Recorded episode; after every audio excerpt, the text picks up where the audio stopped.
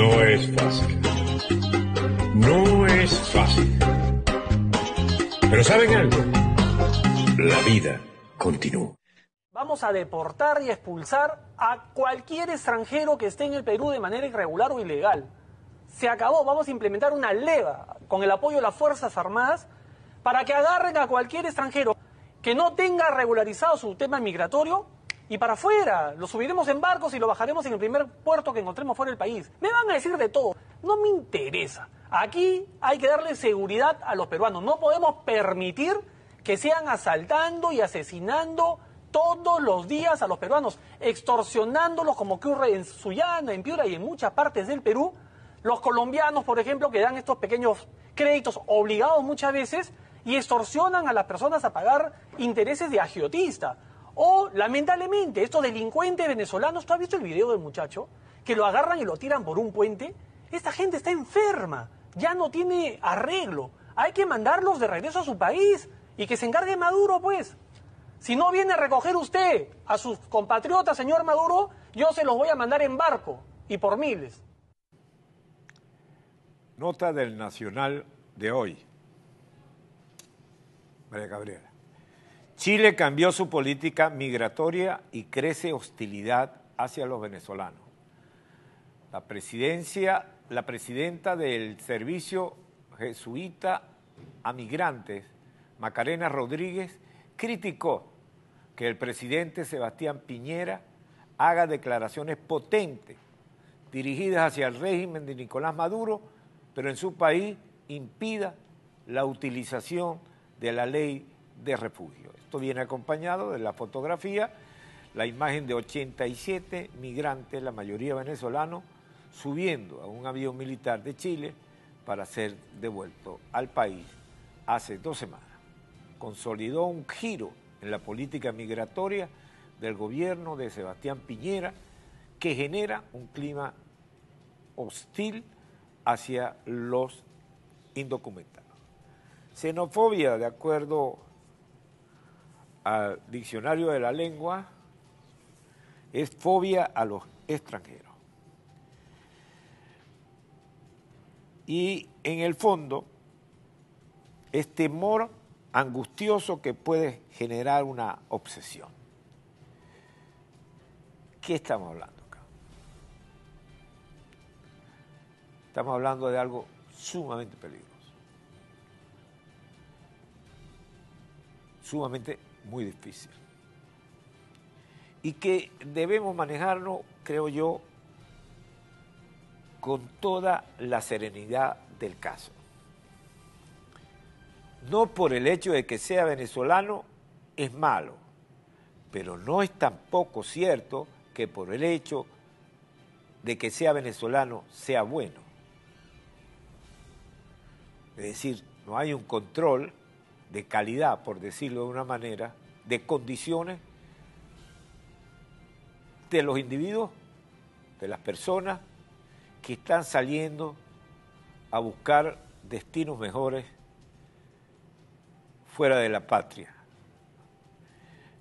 De manera que es una situación delicada y que debe manejarse con extrema serenidad y responsabilidad.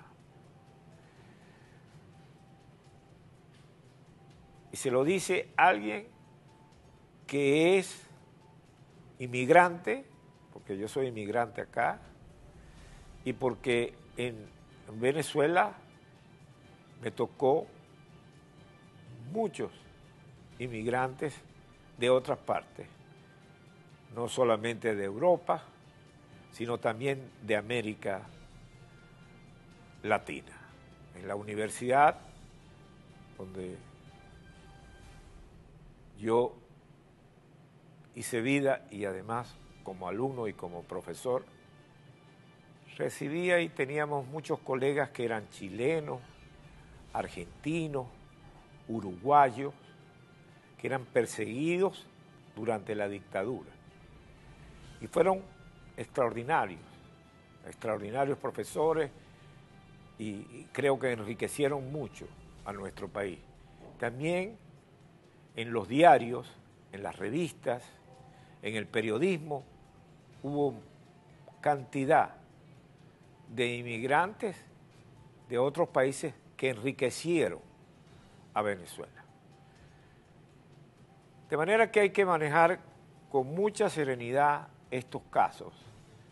Repito, no tener una solidaridad automática ni de condena ni de absolución. Revisarlo con cuidado.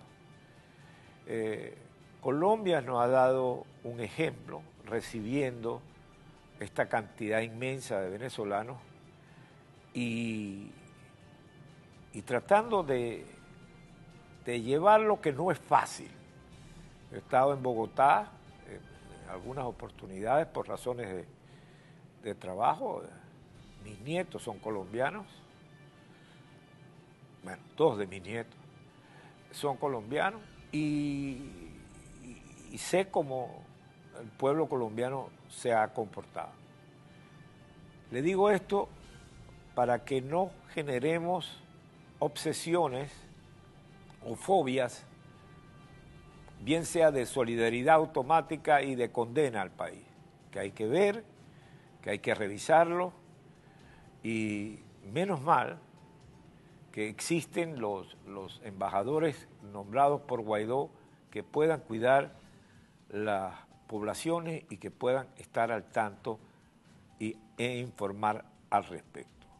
De manera que les pido serenidad en estos casos, se van a producir muchos continuamente y hay que manejarlo con serenidad, sin precipitaciones y sin solidaridades automáticas. Primer comentario que quería dejarles claro a ustedes. Son las 12, 7 minutos, una 7 minutos en Tacarigua de la Laguna, Estado Miranda, en La Cañada, Distrito Urdaneta, Estado Zulia, y en Guaraque, Estado Miranda. Hacemos una breve pausa, revisamos la noticia y tenemos una extraordinaria invitada para el día de hoy. No es fácil. No es fácil. Pero ¿saben algo? La vida continúa.